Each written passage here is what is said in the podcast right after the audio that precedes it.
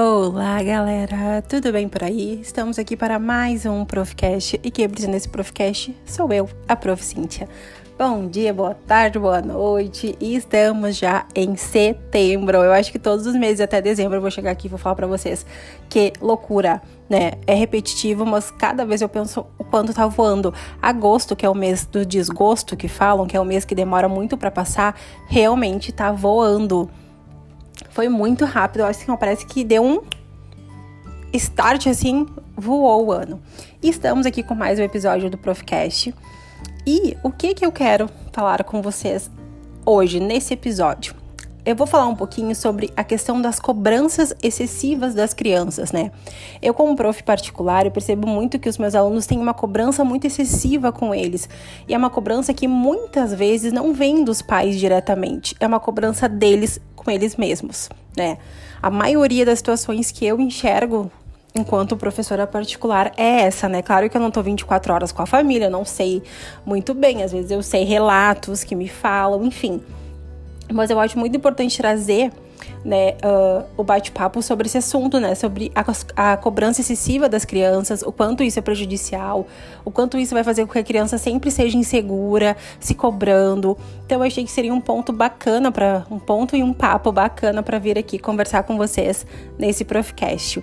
Essa quarta temporada, que ela vai ser um pouco mais extensa, né, porque eu vou fazer ela até o final de dezembro.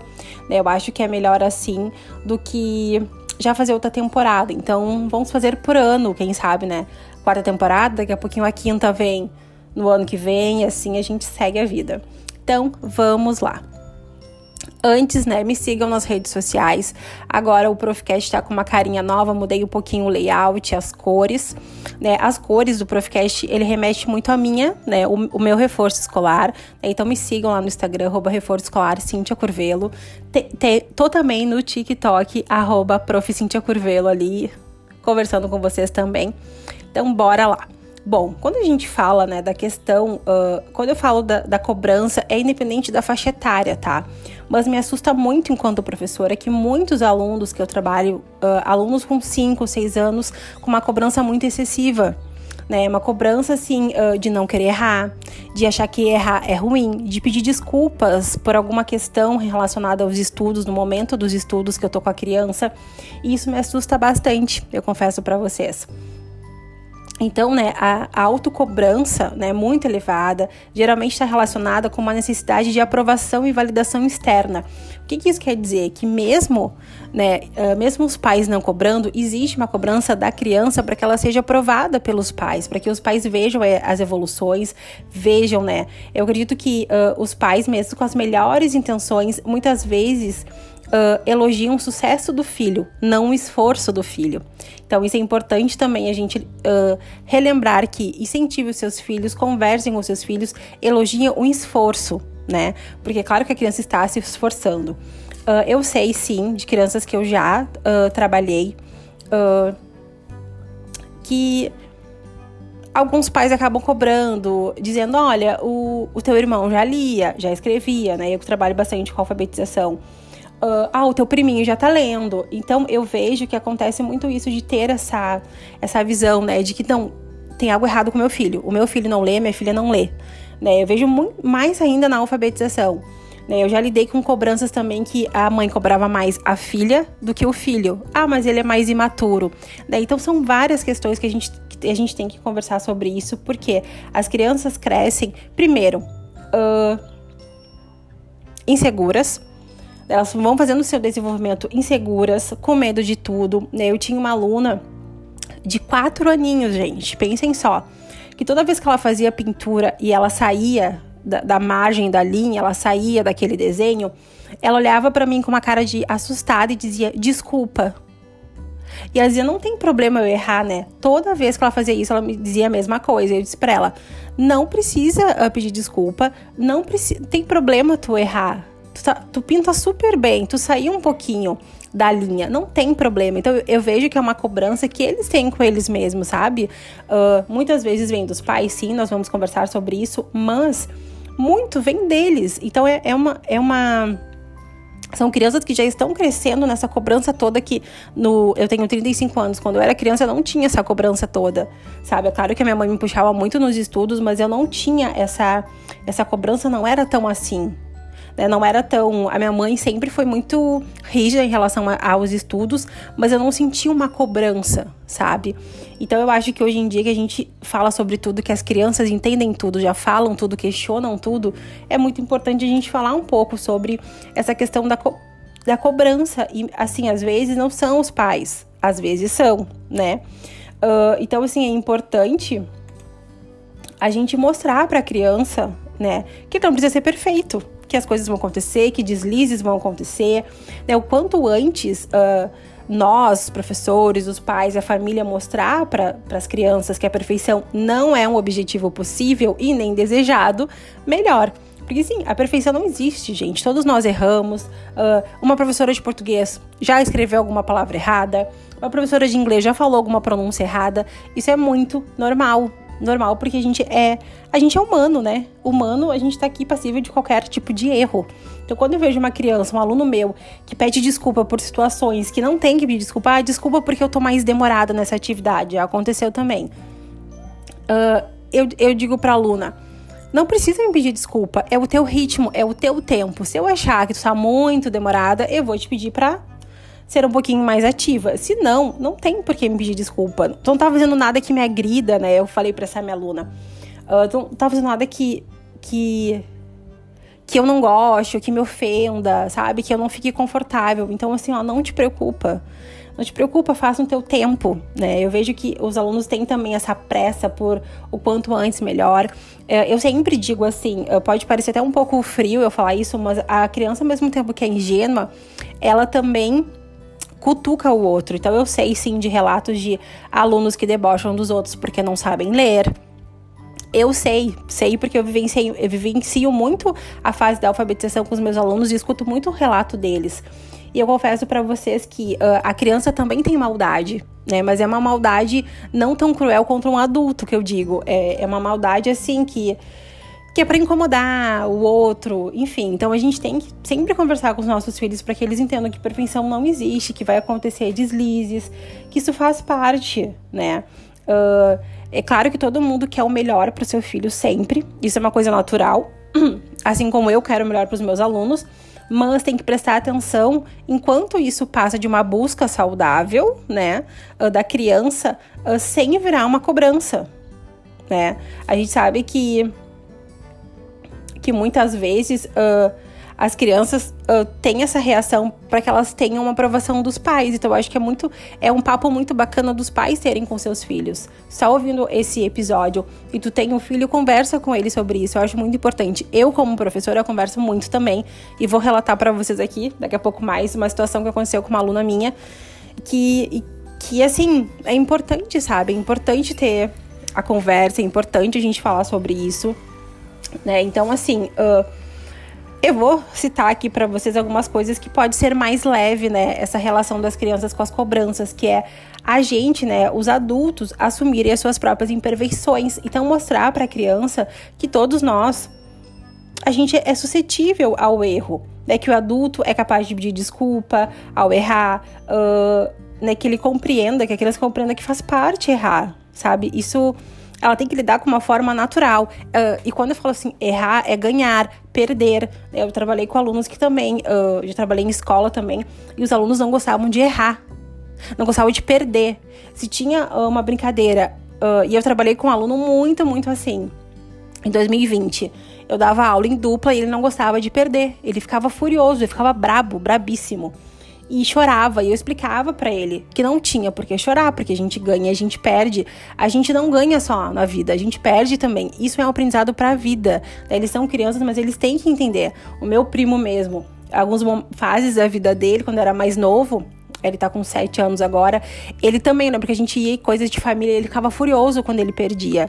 E é uma coisa que isso faz parte, né? E eles têm que entender, ele, assim, a criança ela não quer lidar com aquela frustração de perder pro coleguinha ou perder até para um adulto, para o pai, para a mãe, mas é muito importante que ele entenda que perder faz parte, né? E não é um motivo dos pais ficarem, eu já vi também, pais que dão risada quando a criança perde, isso não é engraçado, não é para rir. É um momento que tu tem que ensinar o teu filho explicar para ele que perder faz parte, que não é, que é uma frustração, mas que na próxima a pessoa pode se esforçar mais e conseguir um resultado positivo. Uh, não vincular os elogios a si mesmos né? Pode parecer ter uma bobagem, mas algumas palavras que usamos na hora de parabenizar né, os pequenos podem fazer com que eles pensem que a única forma de agradar os pais é fazendo tudo sempre certo. Importante isso, né? Bem importante. Uh, é comum que os pais, na tentativa de elogiar os filhos, né, para que ele continue melhorando, falem coisas do tipo: ficou lindo, a mamãe tá muito orgulhosa, ou que maravilha, o papai fica muito feliz quando você acerta, né?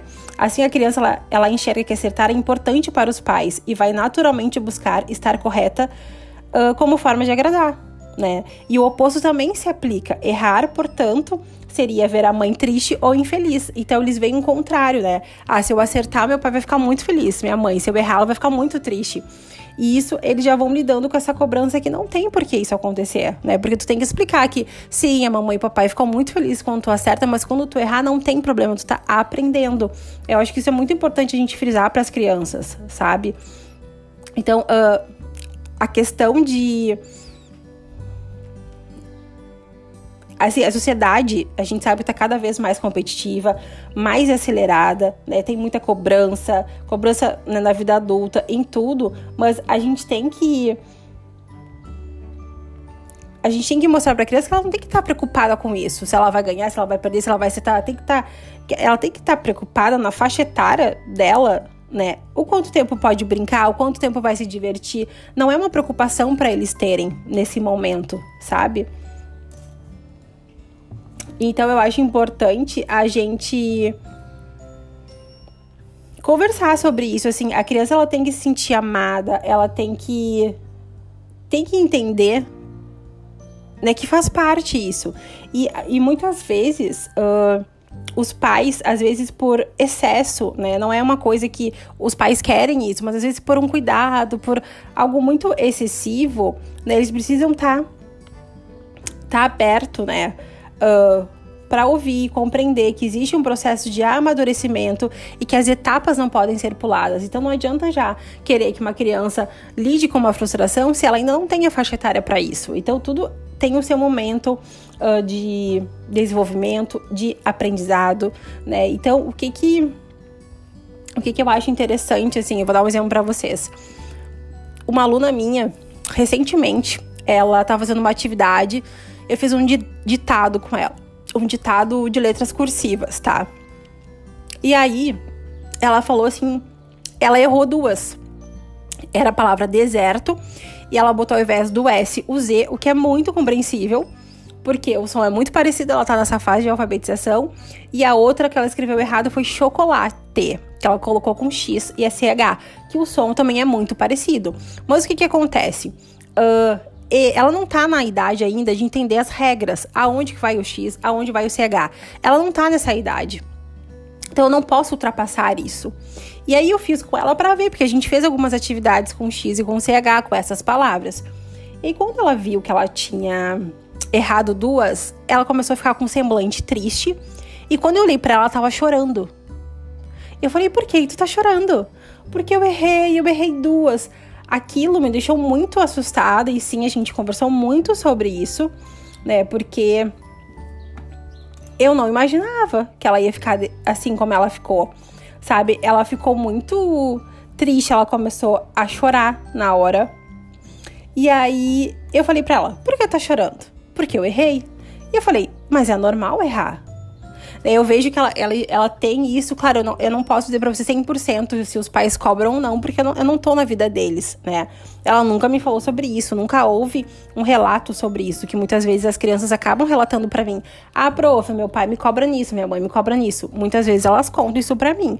Então, eu fiquei pensando assim, aí conversei com ela, a gente conversou sobre acertar, sobre errar, eu falei que eu também uh, não sabia muitas coisas que os pais dela não sabiam muito tudo, porque a gente não sabe tudo. Todo mundo é todo mundo tá propenso a errar e tá tudo bem. Daí eu expliquei para ela que a minha aula porque foi na minha aula, né? Não tem prova, não tem avaliação, que ela tá aprendendo. Então, a gente aprende, se a gente erra, a gente vai aprendendo, e errando e aprendendo. E aí depois ela já tava rindo, a gente conversou isso pra ela. Uh, na aula da Prof. Cintia não tem choro, ainda mais quando erra, não. Uh, ela é ótima, ela é uma, uma das melhores alunas que eu tenho. Então eu falei pra ela, não tem por que se sentir assim. Tu é ótima, tu é muito uh, esforçada, muito dedicada, muito ativa. Então assim, ó isso acontece, as palavrinhas que tu errou são palavrinhas que têm um som muito parecido, que realmente é diferente, mas eu não posso te explicar agora a regra de português porque tu não tá nessa fase ainda. Então a gente não pode pular as etapas. Isso é importante também. Às vezes eu vejo que os pais querem que, que eu vá pulando as etapas com seus filhos. Não dá, gente. Se a criança tá no primeiro ano, ela tá no primeiro ano. Eu não vou mostrar um negócio lá do terceiro, quarto ano pra criança. Tudo tem uma lógica, um desenvolvimento, né? E se existe isso é porque é necessário. Uh, então, a gente tem que naturalizar o erro. Eu acho que essa, é, é, essa é, é, o ponto mais importante, naturalizar, porque ele existe, porque todos nós erramos. Né? O ser humano tende a apontar o erro do outro, mas todos nós erramos e ninguém tem o teto de vidro que nunca erra, né? Então, a gente precisa entender que tá tudo bem, né? Uh, quando a questão das cobranças, quando elas começam a bater a porta, a naturalidade frente ao que o mundo exterior poderá considerar como um erro em insucesso.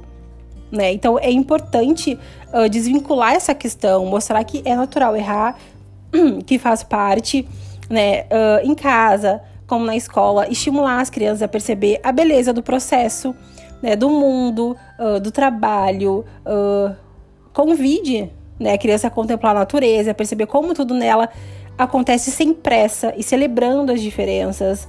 Né, um exemplo, você conhece alguma árvore que exista uh, uma folha sequer igual a outra?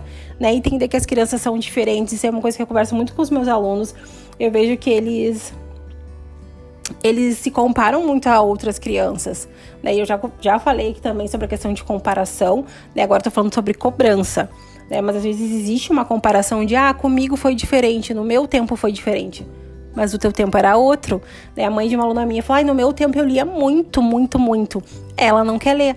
Mas claro, no teu tempo, a tua idade é outra idade. Agora, o eletrônico tá aí, veio bombando, Uh, no, no, meu tempo, que tenho 35, como falei pra vocês, eu não usava tanto eletrônico. Eu brincava na rua, eu me sujava, brincava na areia, uh, fazia, jogava bola, uh, dava de patins, de roller. O meu tempo era diferente. Agora, o tempo, quando eu tiver um filho, né, que eu não sou mãe ainda, vai ser diferente. A tecnologia já tá aí desde quando é bebê. Então, a gente precisa, né, o bebezinho de, lá, uma criança de meses ou um ano já tá vidrado olhando pra televisão que é um eletrônico. Então, cada vez está mais. Uh, a sociedade está mais assim. Então, a gente precisa entender que isso vai acontecer. Né? A gente tem que entender que faz parte desse mundo também. Então, assim, é importante estimular, né? Uh, as diferenças, né? Para que a criança entenda que, que tá tudo bem, né? Para que ela tenha uma autoconsciência, que tá tudo bem, que cada um tem o seu momento, tem o seu ritmo, errar acertar, ótimo. E é isso que eu, como professora, tento fazer com os meus alunos, né? Então a questão é. Se a gente pudesse né, eliminar a palavra cobrar do nosso vocabulário, a gente poderia substituir por, pensem nisso, vamos refletir, acompanhar, pedir, conhecer e acolher. Né, eu acho que esse é o mais in interessante. Então, acompanhar o desempenho da criança é necessário. Então, é um fator de motivação então, ensinar crianças que elas devem encarar suas responsabilidades com seriedade, mas uh, não com menos leveza e prazer. Então, coisas simples, uh, dever de casa, demonstrar respeito à mesa, administrar suas emoções, isso não é um sinônimo de cobrança, e sim de acompanhar o desempenho. Como foi o desempenho? E às vezes o modo como a gente fala faz toda a diferença. Né? A cobrança, ela vibra medo e dá à criança a sensação de estar em débito com aqueles que a que a rodeiam. E o acompanhamento, em contrapartida, vibra a aceitação, paciência, amorosidade e incentiva o contato com o interior da criança. Olha que interessante. Vamos refletir sobre essas frases que eu solto aqui para vocês, ó. Ao acompanhar, faça-o de maneira individualizada. Peça por favor, dê espaço para a criança. Verbalize a sua experiência. Isso é um ponto muito interessante, porque toda vez que eu verbalizo a minha experiência, Cíntia como pessoa, na minha infância, se eu, se eu acertei, se eu errei. Uh, por, um exemplo para vocês. Eu tenho muitos alunos que não gostam de matemática. E eu tô com uma aluna específica que não gosta. E quando eu contei para ela a minha experiência com matemática, porque eu também não gosto, eu trabalho, dou matemática, mas eu não gosto, né? Eu faço um reforço de matemática, porque eu peguei provão de matemática uh, no terceiro, uh, no ensino médio, eu não era boa em matemática. Dessas matemáticas mais difíceis, sabe? E aí eu, eu falei, falei o meu relato, assim, ó. Ela tava toda, toda assim, com uma armadura. Ela se ela se sentiu extremamente confortável comigo quando eu mostrei a minha fragilidade. Isso é um ponto muito interessante. Quando eu mostro a minha fragilidade, ela se sente tranquila e ela, ela, ela que me acolhe, sabe? Isso é muito interessante de acontecer outras vezes também. Então isso é super interessante, né? Uh, verbalizar a nossa experiência, né? Se precisar repreender, não faça sem um abraço e sem um compromisso da parte da criança com o seu próprio crescimento. Uh, Administrando a autocobrança e o medo de errar desde suas primeiras manifestações, nós vamos construir uma sociedade com mais liberdade para todos serem quem são, né? Mais fraterna e mais feliz. Eu acho que é sobre isso, sabe? É importante que a gente. Eu fiz algumas anotações, né? Que eu falei para vocês, que estavam aqui no meio da conversa, uh, que senão eu não lembro tudo, mas o que eu acho mais importante é conversar, o diálogo. Eu vejo que muitos pais não têm tempo não tem tempo. E os meus alunos reclamam muito disso. Eu tenho alunos que reclamam: ah, eu faço isso com meu pai. Eu tenho alunos que só relatam: eu faço isso com meu pai. Aí eu só faço isso com a minha mãe. Então eu vejo que às vezes uh, ou a mãe trabalha muito ou o pai trabalha muito. E a criança, ela quer o olhar dos dois. Ela quer tanto do pai quanto da mãe. Ela não quer só de um. Então eu vejo muito esses relatos. As crianças falam: ai, a mamãe ficou trabalhando até tarde. Ela, é só o que ela faz. Tem uma aluna que me disse isso. Então, assim, uh, eles têm uma visão uh, sobre as coisas, né? Eles têm uma opinião. Uma criança de 6, 7 anos já tem uma visão, já entende as coisas. Às vezes vive no mundo paralelo, sim, né? Uh, eu vou dizer para vocês, eu trabalho com alunos que têm um, condições financeiras boas, tá? A maioria de escola particular. Então, eles, eles moram em lugares bons, eles têm uma outra vivência muito diferente. Né? Isso eu vou trazer também para vocês num assunto né, uh, assuntos que a gente pode abordar com as crianças que eu vejo que tem pais que não conversam e como o meu nicho é um nicho com uma aquisição social mais alta, eu quero conversar com isso, uh, isso com vocês também num, num episódio, mas mais pra frente. Mas o que, que eu acho importante? A gente conversar com a criança, dialogar, a criança consegue entender, né? A gente fala das nossas experiências, né? Porque às vezes a visão que a gente tem dos nossos pais é que eles nunca erram. Minha mãe nunca errou, meu pai nunca errou. E sim, eles, desculpa eu te desapontar, mas eles erram, se isso for, né, te desapontar, mas não, é normal. Então, quando eu mostro que eu também erro, eu percebo que a criança, ela se desmonta perto de mim, sabe? E aconteceu com uma aluna minha, quando ela tava na, na fase de primeira menstruação, né, aquela coisa toda. E aí ela tava muito diferente. Acho que os hormônios com ela, tudo, né? Cada pessoa é muito individual, os sentimentos e tudo. E aí eu cheguei, ela tava muito diferente comigo, mais séria, mais assim. Eu cheguei conversando, aí nós conversamos, eu relatei as minhas experiências, como tinha sido comigo, que, que, que idade que eu tinha, o que, que eu sentia, como que eu fico quando eu tô de TPM uh, que eu choro, que eu fico emotiva. E isso fez com que ela totalmente quebrasse aquele gelo que ela criou e ela já ela quis me acolher. E ela, ai, porque eu também tô sentindo isso, porque tudo é muito novo, enfim. Então, olha, às vezes no diálogo, mostrando uma fragilidade minha, as crianças me acolhem. Isso, gente, isso assim, ó, é tiro e queda. Isso já aconteceu muitas vezes. E, e, é um ponto que eu acho muito bacana, porque é um ponto que eu mostro uma fragilidade minha e que a criança percebe: bom, poxa, olha a minha prof, a minha prof também erra. A minha prof também passou por TPM com os hormônios loucos. A minha prof tem dias que não tá legal. Às vezes eu tenho alunos que não estão muito legais. Porque isso faz parte, aí eu digo pra eles assim, ó, tem dias que eu também não tô legal, tem dias que eu tô mais na minha. Não é a gente não acorda todos os dias 100% ótima mesmo assim que eu ame o que eu faço, que cada um de vocês amem o que vocês façam, o trabalho de vocês, a vida de vocês, mas não tem, tem dias que a gente não, não acorda tão bem. Isso faz parte, né? Eu digo, a gente, a gente é humano, mais do que isso, não, não, não nem precisaria explicar tanto, porque o ser humano ele é assim, né? A gente é instável, a gente tá bem, daqui a pouco não tá, daqui a pouco a vida faz uma reviravolta, enfim. Então eu acho importante as crianças irem entendendo as coisas, porque o mundo tá aí, tá cada vez mais acelerado, né? Então eu acho importante a gente conversar, ter um diálogo, mostrar, né, as nossas as nossas experiências, mostrar que a gente também erra, né? Tentar incentivar, não de um jeito cobrando. Ou se tu falar, bom, uh, o papai e a mamãe vão ficar muito felizes se tu souber isso. Mas se tu não souber, a gente vai te ajudar a mostrar um acolhimento. Às vezes eu, eu percebo, e tenho as minhas percepções enquanto professora, que as famílias elas só querem que a criança uh, passe, que a criança saiba ler, saiba escrever, saiba matemática, saiba isso, saiba aquilo, mas não quer fazer parte desse processo. E os pais têm que fazer parte desse processo, porque esse processo é um conjunto. É o que eu sempre falo, é um conjunto da escola, é muito importante. É um conjunto meu, porque a partir do momento que os pais me contratam, eu também faço parte dessa rede de apoio. E é um conjunto da família. A família, ela educa em vários âmbitos. Então, eu vejo que as crianças gostam de mostrar. Eu tenho uma aluna que toda vez que a gente termina a atividade, ela vai para a mãe dela e mostra o que ela fez. Isso é um modo de mostrar: olha, mãe, olha o que eu fiz. E a mãe dela sempre elogia. Eu gosto muito de elogiar os meus alunos na frente dos pais, porque é um ponto que eles eles ficam felizes. Eu vejo que isso faz bem para eles. Então é importante, né? Mas eu também converso muito de que errar nunca, eu nunca chamei atenção, nunca falei, olha, uh, ah, o fulano não foi tão, tão legal hoje. Na frente dos pais da criança. Eu converso com os pais depois para dar um retorno. Porque eu acho importante isso também. Né? Uh, por exemplo, teve uma mãe que eu tenho uma aluna que ela tem mais dificuldade para ler, tá nesse processo. E é uma coisa que eu sempre digo, assim, que é um é, é uma fala minha há um bom tempo, que a criança ela ela tem uma engrenagem. A alfabetização, ler, escrever, é uma engrenagem. Para uns é mais rápido, eles encontram a engrenagem rápida, para outros é mais lento.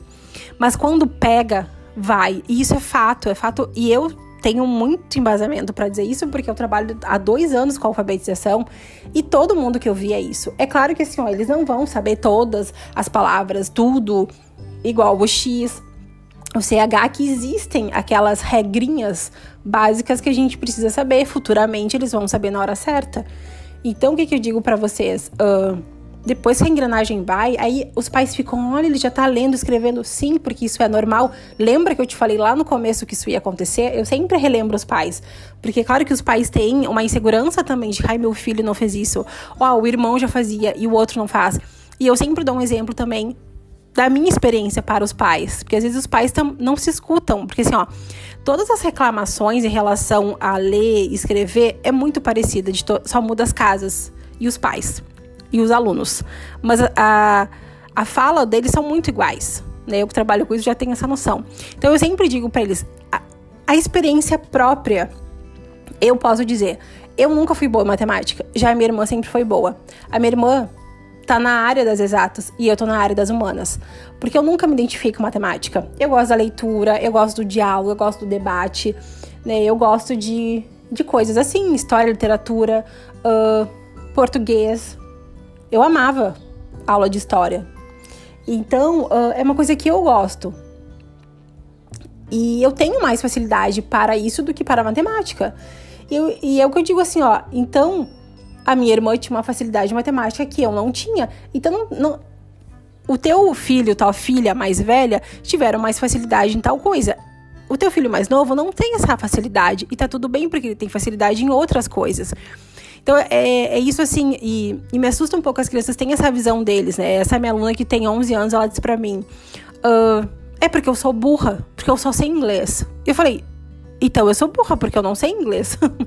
Se tu vai ter que me ensinar inglês, falei, a gente não é burra, a gente tá aprendendo. Então tem coisas que tu vai achar mais fácil, vai ter facilidade, tem coisas que não.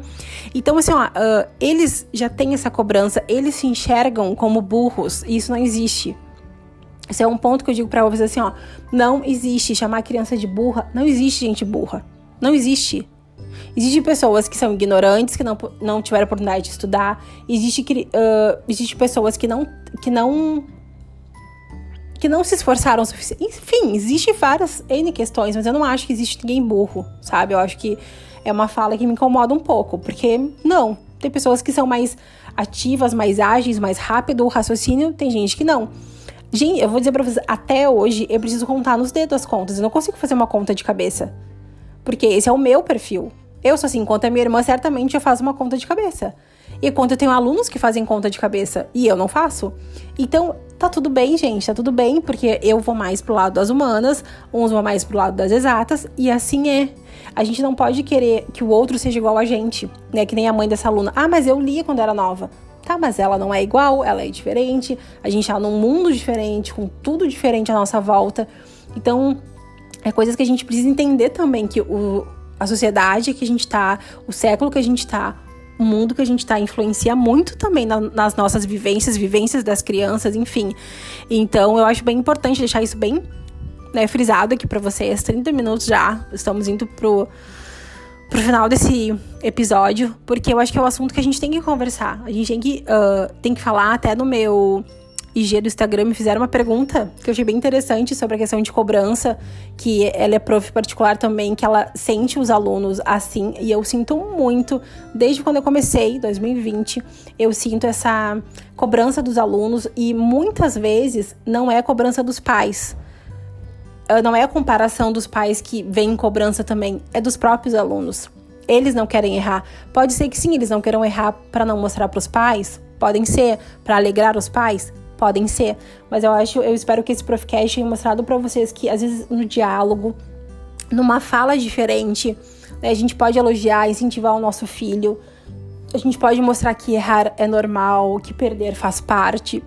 E aí essa minha aluna uh, de 7 anos que chorou, ela é muito fã do Grêmio, assim, que é o time aqui do Rio Grande do Sul.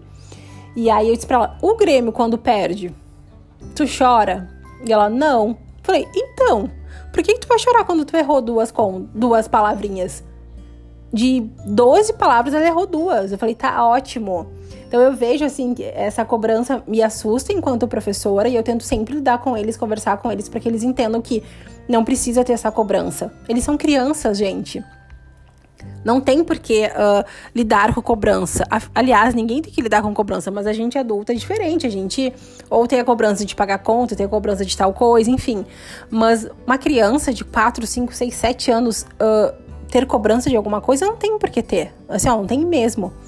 Então, eu acho importante trazer esse papo. Uh, né? O que eu trago aqui no, no Proficast são, são situações que eu vivo também, é muito da minha experiência porque eu acho que eu não posso falar de experiências que eu não sei. Então, a maioria dos assuntos que eu trago aqui, se não todos os assuntos, é com base no que eu vivo. Seja a questão de aula particular, seja a questão da faculdade à distância, que eu já falei sobre isso também.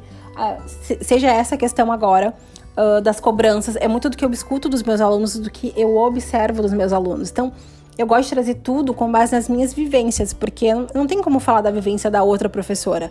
Eu tenho como falar das minhas, né? Então eu acho importante os pais pensarem sobre isso e não uh, incentivar os filhos sem cobrança, incentivar dialogando, conversando, acolhendo. Eu acho que algumas palavras que eu falei aqui foram, são bem importantes, assim, para quem for pai, quem for mãe guardar essas palavras, né? Que é questão de acompanhamento, acolhimento, acolher a criança para que ela entenda que tu tá junto com ela, sabe? Não que tu só quer ver o resultado é isso, que tu tá que tu tá no processo com ela. Eu acho que isso é tão mais gostoso, tão mais bacana e a criança vai sentir isso, né? Para não crescer uma criança insegura, cheia de traumas, né, com medo de tudo, ah, com, com comparações, né? Isso acaba gerando e às vezes gera na própria família, sabe? E não tem necessidade, né? Eu acho que cada um tem o seu tempo, tem e não é porque um é mais devagar, mais lento, o outro é mais ágil, que um vai ser mais bem sucedido e o outro não. Enfim, eu acho que o importante é a gente mostrar que tá tudo bem, que acertar é ótimo, mas que errar também tá tudo bem, que faz parte, né? Então, eu acho importante ser conversado. Eu vejo que nas famílias às vezes falta um, um pouco de diálogo, né? Então, se tu vai pedir, ah, vamos estudar um pouco mais, tenta explicar o porquê tu quer que a criança estude mais. Estuda mais, porque aí agora vai vir a prova, tu tá precisando. Eu acho que quando a gente conversa, se entende, porque eles entendem, né? O que eu faço com eles. Eu sento, eu converso, eu explico. E foi que eu fiz com essa aluna, porque eu tô chorando, não precisa. Uh, a gente, depois ela já tava rindo, que aí eu já tava contando as minhas experiências também. Porque eu gosto de mostrar para eles que sim, a prof também. Porque às vezes a gente é vista como alguém que não erra, né? A professora sabe tudo, a professora não erra. E eu nunca me esqueço na escola, quando eu tava na escola, uma professora minha de química falou menas. Menas, que é um erro gravíssimo em português. Ela era professora de química, tudo bem, mas falar menos, ela falou menos que todos os meus colegas, todos nós nos olhamos. Então isso que eu digo para vocês, até ela, com anos de experiência, ela falou menos. Então, assim, faz parte, gente, errar é humano, uh, errar uh, questões na prova, errar uh, uma coisa que tu queira fazer e tu errou e tu não conseguiu passar. Quantas vezes isso acontece? Quantas vezes a gente não se sentiu frustrada por isso, mas a gente amadureceu com isso. Só que a criança não consegue lidar muito com a frustração. Então os pais têm que estar presentes, os pais, as mães, as professoras têm que estar ali para conversar com eles, né? Para que eles entendam que tá tudo bem, não tem problema. E é isso que eu gosto de fazer com os meus alunos. Eu gosto de acolher, para que eles se sintam acolhidos por mim, para que eles sintam que tá tudo bem, não tem problema. Tanto que eles sempre brincam que eu sou a prof calma, que prof, as profs da escola são sempre mais brabas. Aí eu explico, sim, elas têm 18, 20 alunos para controlar. E às vezes tem um mais teimoso, um mais gritão. Eu não, eu só tá eu e vocês aqui. Não tem por que tu gritar, não tem por que tu ser teimosa, só tá nós dois aqui, nós duas. Então eu sempre gosto de mostrar isso para eles, porque eles têm um olhar de que eu sou muito tranquila, né? Mas eu sou realmente. Mas eu digo para eles, uh, é porque a prof da escola tem muita criança para prestar atenção, imagina? Aí um, um ficou quieto, em silêncio. O outro começou a falar. Como que a professora vai, vai conseguir trabalhar? Não tem, né? Mas quase todos, todos os meus alunos falam: a prof é braba. Minha prof é braba. Tu não é. Aí eu explico, né? Por quê? Que a minha forma de trabalho é diferente. Mas é isso, eu acho que a gente tem que dialogar e acolher. Eu acho que o acolhimento é melhor acolhimento e diálogo e mostrar pra criança que tá tudo bem, que isso faz parte. É isso. 36 minutos conversando com vocês. Espero que tenham gostado. Um beijo. Me acompanhe nas redes sociais, arroba Escolar Cintia Curvelo, ou no TikTok, arroba Prof. Cintia Curvelo. E espero vocês no próximo Profcast. Um beijo e até lá!